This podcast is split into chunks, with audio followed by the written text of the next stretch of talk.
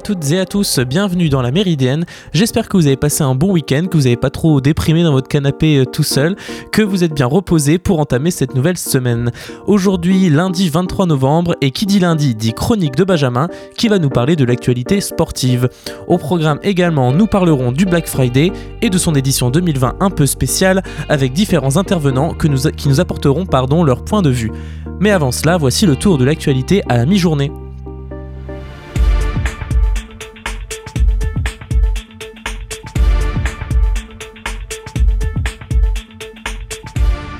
Les États-Unis prêts à lancer les vaccinations contre le Covid dès la mi-décembre. C'est ce qu'a annoncé le responsable scientifique de l'opération Warm Speed, l'initiative de la Maison-Blanche visant à accélérer le développement et la distribution des vaccins. C'est un véritable défi logistique qui attend le pays armé de deux vaccins différents. Et c'est l'armée américaine qui sera chargée de l'acheminement des vaccins. Il faudra aussi convaincre les Américains à se faire vacciner alors que 40% d'entre eux en sont réticents. Les États-Unis craignent aussi une troisième vague dans les semaines à venir avec le pont de Thanksgiving, durant lequel de nombreux Américains s'apprêtent à voyager dans tout le pays. C'est aussi aujourd'hui que s'ouvre le procès historique de l'ancien président Nicolas Sarkozy, accusé de corruption et de trafic d'influence, car il aurait tenté de soudoyer un magistrat en échange d'informations sur une enquête visant les finances de son parti. Le procès doit durer jusqu'au 10 décembre, mais il pourrait être perturbé par la Covid-19. Et justement, pour la première fois en France, le virus a été détecté dans un élevage de visons en Eure-et-Loire. Ces animaux peuvent réinfecter l'humain. Il est la seule espèce connue à ce jour à l'origine de contamination interespèce, rappelle l'ANSES, qui, dans un avis récent, avait relevé le fait qu'aujourd'hui, les animaux ne jouaient pas de rôle dans la propagation du Covid-19 tout comme lorsque ce fut le cas au Danemark, l'abattage des 1000 visons de cet élevage français a été ordonné. Cette contamination n'étonne pas en revanche l'association de protection des animaux One Voice, qui explique bien connaître cet élevage en question comme étant un des pires d'Europe en termes de cruauté envers les animaux et avait porté plainte contre plusieurs élevages de visons français, dont celui d'Eure-et-Loire. Et c'est à partir de demain que dans le Calvados, que la distribution de chèques de 400 euros pour les actifs précaires commencera. Un coup de pouce financier sous forme de chèques similaires à des tickets restaurants utilisables pour les dépenses alimentaires, les produits hygiéniques de première nécessité, mais aussi pour le carburant. 28 000 personnes pourraient en bénéficier. Vous écoutez la Méridienne sur Radio Phoenix. Voilà donc pour ce petit tour d'horizon de l'actualité. Nous arrivons déjà à la fin novembre et ce sera bientôt le temps où beaucoup de gens préparent les fêtes de fin d'année et qui cette année bien sûr s'annonce pas comme les autres. C'est une période de grande activité aussi économique puisque les Français vont acheter euh, des cadeaux pour la famille, pour les amis et depuis plusieurs années un nouvel événement commercial est venu s'insérer à la fin de ce mois de novembre. Il est tout droit venu des États-Unis. Il s'agit bien entendu du Black Friday. Il marque désormais le coup d'envoi des achats préparatifs à ces fêtes de fin d'année. Le Black Friday en France, c'est une initiative privée proposant durant 24 heures et aussi bah, durant le week-end suivant ce vendredi noir. Euh, instigé pardon, en 2014 par des marques comme Auchan, La Redoute ou Leroy Merlin, le Black Friday attire depuis chaque année de plus en plus de Français. L'événement prend de plus en plus d'ampleur grâce à Internet et le commerce en ligne, et on le voit bien depuis 2015, durant cette période, les sites marchands les plus visités sont Amazon ou Cdiscount. Mais au fil des dernières éditions, de plus en plus d'enseignes physiques ont fait du Black Friday un événement important qui attire les foules, un peu comme la manière des soldes, mais avec une période plus resserrée. Mais le Black Friday, c'est aussi beaucoup de polémiques et de critiques. En effet, beaucoup d'associations dénoncent une incitation à la surconsommation à l'heure où l'on appelle plutôt chacun à faire attention à ces pratiques à l'heure du réchauffement climatique. D'autres associations, comme l'UFC Que Choisir, dénoncent des pratiques commerciales douteuses qui pullulent durant cette période brève mais intense. Daniel Gérard de l'antenne de l'association Acan est avec nous. Alors bonjour Daniel Gérard, euh, tout d'abord, l'année dernière la loi bateau a été adoptée et cette dernière loi vise à interdire les campagnes de promotion du Black Friday en les intégrant aux pratiques commerciales agressives. Est-ce que pour autant aujourd'hui les choses ont changé pour cette édition 2020 Est-ce que la loi a été appliquée? C'est par rapport à l'année dernière, non, on n'a pas vu euh, énormément de changements. Euh, bah, ce qu'on peut dire, c'est que le Black Friday, bah, c'est un temps finalement de promotion extrêmement court, avec des prix qui sont annoncés comme massacrés et avec des remises de 50, 60, 70%. Et là, effectivement, on ne voit pas très bien ce que ça signifie. Oui, donc le Black Friday n'est pas un événement encadré comme les soldes hein, par l'État. Quelles sont les spécificités d'un Black Friday? Oui, absolument. Là, il s'agit d'un événement complètement privé qui est apparu euh, en France dans les années 2010 et qui va durer effectivement euh, une journée. Alors évidemment, les ventes, c'est les ventes euh, également au niveau numérique hein, qui, qui effectivement ont démarré là-dessus et tous les commerçants s'y sont mis ensuite. Et oui, cette année, avec la crise sanitaire et la mise en place d'un second confinement ces derniers mois, ça a rendu l'édition 2020 du Black Friday un peu spéciale. À la demande du ministre de l'économie Bruno Le Maire, le Black Friday est décalé d'une semaine, le temps que les magasins rouvrent. Est-ce que cela change quelque chose pour les consommateurs? Écoutez, en dehors de ce que le gouvernement a dit euh, concernant effectivement euh, le fait que la réouverture des, commerces se ferait aurait pu se faire ce jour-là et que ça aurait euh, provoqué des cohues dans les magasins, non, ça ne change pas grand-chose. Je pense que le risque de promotion bidon euh, va continuer. On l'a vu euh, l'an dernier, notamment, on a fait l'analyse à l'USC. Certains produits qui étaient effectivement en apparence fortement remisés étaient vendus quasiment au même prix sans remise sur d'autres sites. Donc, le, moment de comparaison est très très difficile. Et donc, pourquoi il faut être un peu méfiant pendant cette période du Black Friday? On peut quand même douter euh, du fait que les produits qui sont fortement remisés euh, sont effectivement vendus au prix fort euh, dans ces mêmes magasins, ce qui normalement devrait être le cas auparavant. Pourquoi ce produit est aussi décoté? Est-ce que le produit n'a pas été vendu à son prix initial? Est-ce que c'est une fin de série ou est-ce que c'est un produit qui a été spécialement fabriqué pour ces promotions? Il y a des grandes marques aujourd'hui qui ne tombent pas dans, ce piège et qui font effectivement des promotions qu'on peut qualifier de raisonnables. Ce sont essentiellement les marques qui ont euh, euh, en quelque sorte euh, un vrai prix, un juste prix pour, pour leurs produits.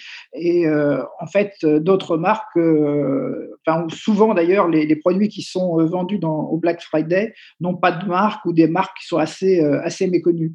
Donc, c'est des produits également qui peuvent être de piètre qualité parfois c'est souvent des produits qui viennent de Chine. Et comment l'UFC Que Choisir intervient dans, ces moments-là? Oui, l'idée, c'est d'essayer d'encadrer un peu mieux toutes ces promotions, de revoir les fixations des prix, de juste prix, et de contrôler également ces produits à prix cassé. Euh, est-ce qu'ils étaient vendus euh, dans le magasin au prix fort avant la promotion? Enfin voilà, ces choses qui permettent effectivement de définir euh, ce qu'est une vraie promotion en fait. Est-ce que le fait que le, siège français d'Amazon ait décidé de reporter la campagne du Black Friday après l'appel à la responsabilité de Bruno Le Maire, est-ce que cela peut être perçu comme un peu une victoire de l'influence du gouvernement sur ces entreprises qu'on dit souvent un peu au-dessus des lois? Je pense qu'Amazon euh, va effectivement redorer un petit peu son blason politiquement, donc c'est certainement pas trop mal pour eux. Après, euh, Amazon euh, le dit, il y a d'autres, il y a peut-être des sociétés qu'ils hébergent qui vont continuer tout le Black Friday, parce que le Black Friday va continuer hors la France. Donc ça veut dire qu'on va quand même être inondé d'opérations Black Friday, y compris en France. Donc, euh, c'est pas très clair. Et quelle est la responsabilité du coup du consommateur durant cette période de consommation justement? Et comment faire pour éviter les arnaques si l'on veut bah, quand même en profiter pour faire des cadeaux de Noël par exemple? Bah, Écoutez, ce que, je voudrais moi surtout ajouter, c'est qu'il faut que les consommateurs euh, puissent euh, devenir des consommateurs, c'est-à-dire qu'ils puissent effectivement avoir à la fois le temps de juger, le temps de comparer des produits, euh, un consommateur moins averti, euh, évidemment, tombe assez facilement dans les pièges. Et on le voit beaucoup dans nos associations locales. On a beaucoup de consommateurs qui viennent nous voir et qui se sont fait en fait escroquer. Donc, euh, je pense que le consommateur a son rôle à jouer également et son libre arbitre au moment de l'achat, au moment de l'acte d'achat. Et ça, c'est important pour nous de donner le maximum d'informations afin que le consommateur soit pas trompé. On favorise surtout une consommation responsable et que les consommateurs les moins avertis euh, puissent acheter autre chose que des remises, mais bien évidemment un produit et une qualité. Black Friday, c'est très court, comme je vous le disais, euh, on a très peu de temps euh, pour réagir, donc les achats d'impulsion vont, se faire naturellement. après, ce qui est évident, c'est de pouvoir, à chaque fois que possible, comparer. C'est la comparaison qui fait que on arrive à avoir effectivement euh, un niveau de qualité équivalent des prix parfois pas ou peu remisés, mais qui sont strictement identiques. Donc je pense qu'il faut déjà euh, essayer d'ouvrir l'œil au maximum. Le côté urgence, effectivement, fonctionne bien chez les consommateurs qui ont l'impression, je dis bien la pression, la sensation de faire une bonne affaire. Or, effectivement, quand on regarde les choses et quand on analyse à plat, on s'aperçoit souvent que ce n'est pas franchement une bonne affaire et finalement à qui profite vraiment aujourd'hui cette période de réduction commerciale? Les commerçants eux-mêmes ne sont certainement pas dans tous les cas bénéficiaires de ce genre d'opération car ça force davantage les clients à acheter et à attendre la pseudo très bonne affaire, alors qu'en fait, le but d'une promotion, pour moi, il y a deux possibilités. La première, c'est de recruter de nouveaux clients, et la deuxième, c'est de fidéliser les clients existants. Donc, il faudrait effectivement vendre des produits au juste prix et euh, pouvoir faire des promotions, entre guillemets, véritables. Donc c'est surtout les grandes enseignes et en premier lieu celles du commerce en ligne qui jouissent le plus des retombées économiques du Black Friday oui, ça profite surtout au commerce euh, électronique et, aux produits euh, extrêmement euh, bas de gamme, on va dire. Le commerce en ligne, il est en train de se développer d'une manière importante. On le voit que ça se développe, y compris dans les tranches d'âge 55-64, qui achètent pratiquement autant que les jeunes de 22 à 30. Donc ça veut dire que le commerce en ligne, non, est, est certainement très très fort développement, et surtout par les temps qui courent, évidemment. Et cette édition 2020 du Black Friday pose aussi des enjeux sanitaires. Hein. Le gouvernement devrait annoncer une réouverture des commerces, même ceux jugés non essentiels, d'ici la fin du mois. Le Black Friday a donc été décalé afin que ces derniers puissent ouvrir durant cette période. Cependant, nous avons tous en tête des images venant de France ou d'outre-Atlantique de foules s'agglutinant à la levée des grilles de magasins lors de l'ouverture pour se procurer le dernier four micro-ondes remisé ou la dernière console de jeu vendue avec une remise de voilà, moins 50%, moins 60%, on ne sait pas. Dans ce contexte sanitaire, la tenue de ce genre d'événement pose bien entendu question. Le docteur Renaud Verdon, infectiologue au CHU de Caen, nous donne son point de vue sur cette tenue en décalé du Black Friday c'est incohérent d'une certaine façon parce qu'on se demande pourquoi on a alors bloqué autant les petits commerçants, euh, si c'est pour avoir une très grosse vague à l'occasion, une très grosse vague euh, possible en tout cas de contamination euh, avec le Black Friday. C'est assez curieux.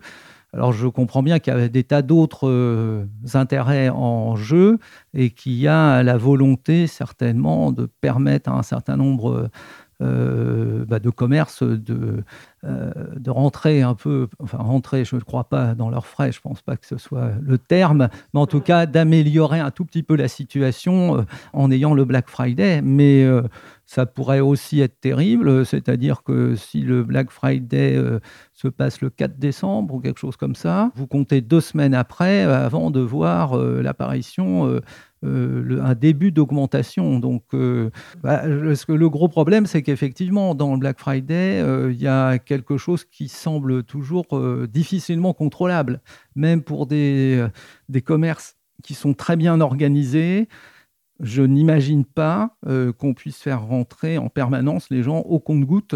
Ça me paraît très difficile. Et donc, euh, euh, la densité dans les magasins est forcément augmentée. le Black Friday, bien sûr, sur le commerce en ligne, on s'en fiche un peu.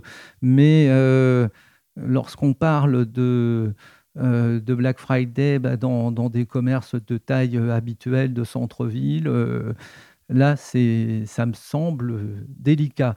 Mais encore une fois, ce qui me choque le plus, c'est pas qu'on aide les commerces, bien sûr. Ce qui me choque, c'est surtout qu'on ait été aussi euh, rigoureux avec les commerces pour l'être d'un coup aussi peu. Car euh, oui, hein, le Black Friday, c'est aussi une surfréquentation momentanée des magasins, révélateur d'une surconsommation généralisée. Chez certains, cette crise du Covid-19 a accéléré la prise de conscience de changer nos habitudes de consommation, si bien que le Black Friday aujourd'hui rime souvent avec mobilisation, blocage de commerce par des mouvements de contestation et de sensibilisation écologique. Ces dernières mobilisent surtout des jeunes gens, inspirés par la désormais célèbre Greta Thunberg, et ceux dans le monde entier, comme ici l'année dernière à Tokyo. Propos recueillis par France 24. J'ai été vraiment inspirée par les actions de Greta. J'ai toujours voulu y participer. Et puis j'ai trouvé les informations sur la marche Friday for Future. Donc je suis venue. Je me suis dit que si je n'agissais pas maintenant, il serait trop tard. Je voulais faire quelque chose d'utile à mon niveau. Et certaines marques euh, en France n'hésitent pas de boycotter le Black Friday. Leur argument, eh ben, c'est la, la, seule réduction qui importe vraiment selon eux est celle de notre empreinte écologique. Elles prônent une consommation plus raisonnée à travers des actions simples et concrètes, par exemple prendre le temps d'analyser ses réels besoins, ses placards, réparer, revendre, recycler systématiquement ce qui n'est plus utilisable et consommer ce qui est nécessaire et sans excès. Ainsi, de nombreux événements alternatifs ont été créés en France pour contrer le Black Friday, mais aussi dans le monde entier.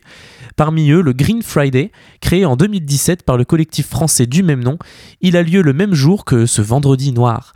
Le dernier vendredi du mois de novembre, les entreprises adhérentes du collectif s'engagent à ne pas proposer de réduction à leurs clients. Plus de 200 structures ont déjà répondu à l'appel du collectif cette année. Elles s'engagent plutôt que de faire des réductions, de reverser 10% de leur chiffre d'affaires de la journée au profit d'associations engagées sélectionnées par le collectif. Les associations s'engagent quant à elles à organiser un ou plusieurs événements de sensibilisation à la consommation responsable le jour du Green Friday ou à informer ou à faire de la pédagogie sur l'impact de la consommation et les alternatives possibles. Dans la même perspective, le collectif Green Friday a lancé le 29 octobre dernier le hashtag Green Friday Challenge. Le but de cette initiative, proposer chaque jour pendant un mois un défi destiné à changer ses habitudes de consommation pour participer à la lutte contre le réchauffement climatique et réduire son impact environnemental. Vous pouvez retrouver l'ensemble des participants à ce mouvement sur greenfriday.fr.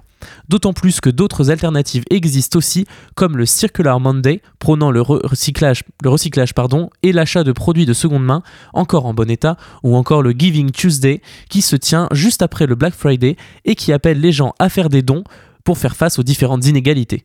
Les initiatives ne manquent donc pas et nous vous invitons à jeter une oreille à toutes ces voies de changement. Vous écoutez La Méridienne sur Radio Phoenix. Et avant de passer à la chronique sportive de Benjamin, nous allons faire une petite pause musicale. C'est parti pour Another Kind of War de Quakers.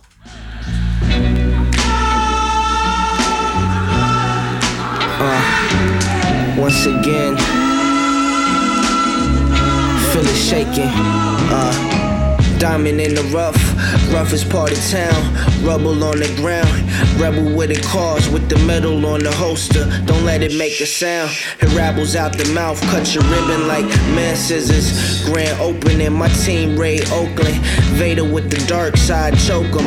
Fading, a franchise player in the making. A maven, made of hard body and scars. Jason, see the handshake up a jar. Mason, secret handshakes with the squad like a mason. Full body vixen, something in the kitchen cooking.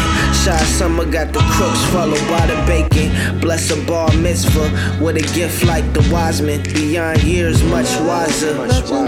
Raise hell when I write. Cloud Barker, see the night breeze. Sleepwalkers, recommend you see horror filmed.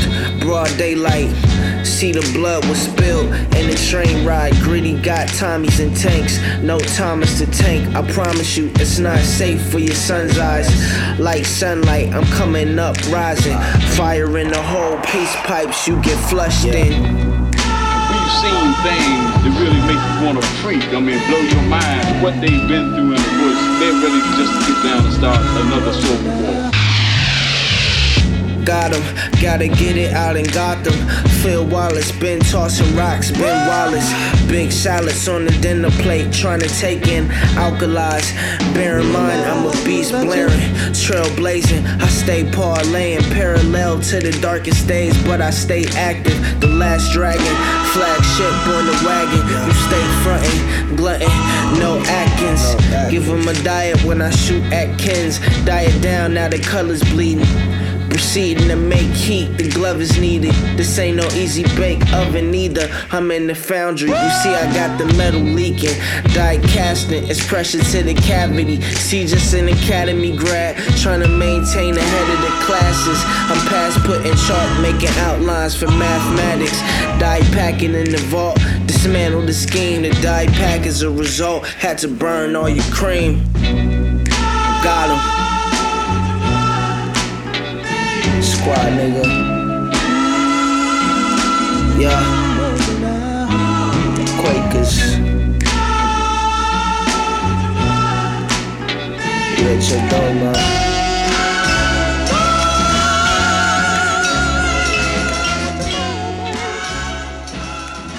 Vous écoutez La Méridienne sur Radio Phoenix. Et nous revoilà dans cette seconde et dernière partie de la Méridienne qui laisse la place devant le micro à Benjamin, notre chroniqueur à crampons, qui nous propose un tour de l'actualité sportive.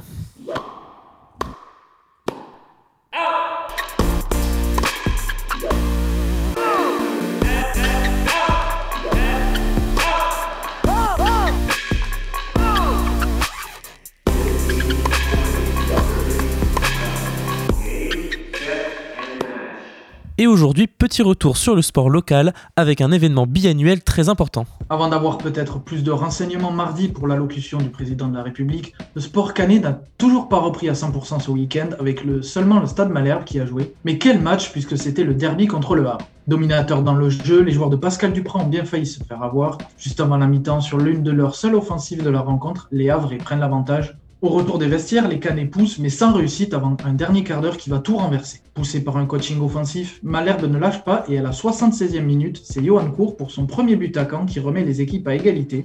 Mais les Canets ne s'arrêtent pas là et à 5 minutes de la fin, ils obtiennent un penalty transformé par Yacine Bamou.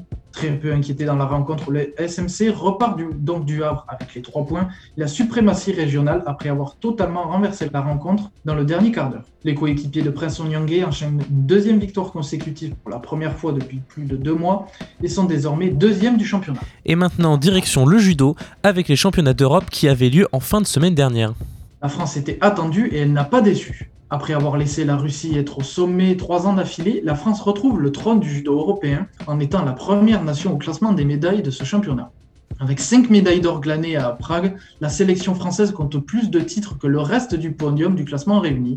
La domination tricolore s'est surtout vue chez les femmes où les Blancs ont remporté 5 médailles d'or sur 7 possibles. Dès la première journée, les Françaises ont posé le ton avec le premier titre européen de Shirin Boukli pour son premier championnat international à 21 ans chez les moins de 48 kilos.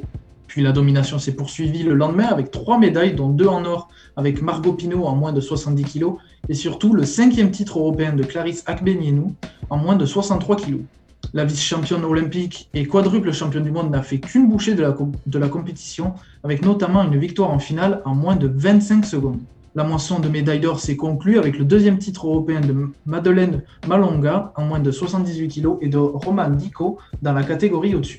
Mais où sont les garçons dans tout ça? Eh bien là, il est là le seul hic de ce championnat d'Europe. Privé de Teddy Riner, ils ont déçu. Seul Kylian Leblouk repart avec une médaille et a dû se contenter du bronze. Il est le sauveur du bilan masculin de ces championnats d'Europe à Prague, qui ont été une traversée du désert pour les Français. Au-delà du manque de médailles, la déception est grande quand on regarde les parcours. Ainsi, Axel Clerget, double médaillé de bronze mondial, Alexandre Idir, médaillé de bronze européen en 2014, et Walid Kiar, champion d'Europe 2016, n'ont pas réussi à passer le premier tour. Malgré tout, à quelques mois des JO de Tokyo, l'espoir est grand au sein du judo français, qui sera une nouvelle fois très attendu.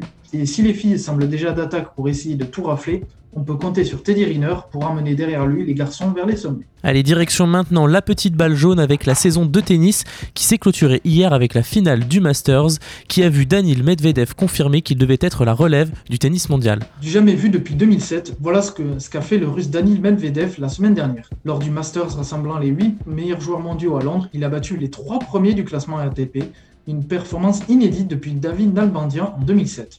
Le Russe termine ainsi une, année particulière avec des parcours embarrassants, notamment à Roland Garros où il n'a pas passé le premier tour, suivi d'une fin de saison en boulet de canon avec 10 victoires consécutives, notamment contre Djokovic, Thiem ou encore Nadal lors de ce Masters.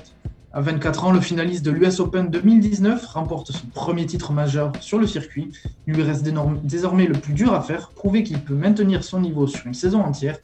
Et ainsi, le numéro 4 mondial pourra prétendre à monter sur le podium classement ATP avant de peut-être en atteindre le sommet. Et enfin, nous parlions d'e-sport la semaine dernière avec l'association Toucan Gaming. Eh bien, nous allons y refaire un petit tour rapide avec une équipe française enfin délivrée d'une malédiction et qui atteint les sommets. Il en aura fallu 5. Après 4 échecs en finale, l'équipe française Vitality sur le, sur le jeu Counter-Strike a enfin décroché son premier titre de la saison à Pékin. La malédiction semblait pourtant se poursuivre lorsque les Français étaient menés deux manches à rien par les Russes de Natus Vincere, mais ils ont finalement retourné la situation pour au final s'imposer dans la, dans la manche décisive. Vitality décroche donc avec la manière son premier titre de l'année, permettant aux joueurs de relâcher toute la pression, comme on a pu le voir sur les réseaux sociaux. Étant l'équipe la plus régulière depuis le début de saison, Vitality était déjà au sommet du classement mondial, mais avec cette victoire, cette première place est plus confortable que jamais. Merci beaucoup Benjamin. Vous écoutez La Méridienne sur Radio Phoenix. Et c'est déjà la fin de cette émission, j'espère qu'elle vous a plu. Rendez-vous demain, toujours à 13h, pour un nouveau numéro de la Méridienne.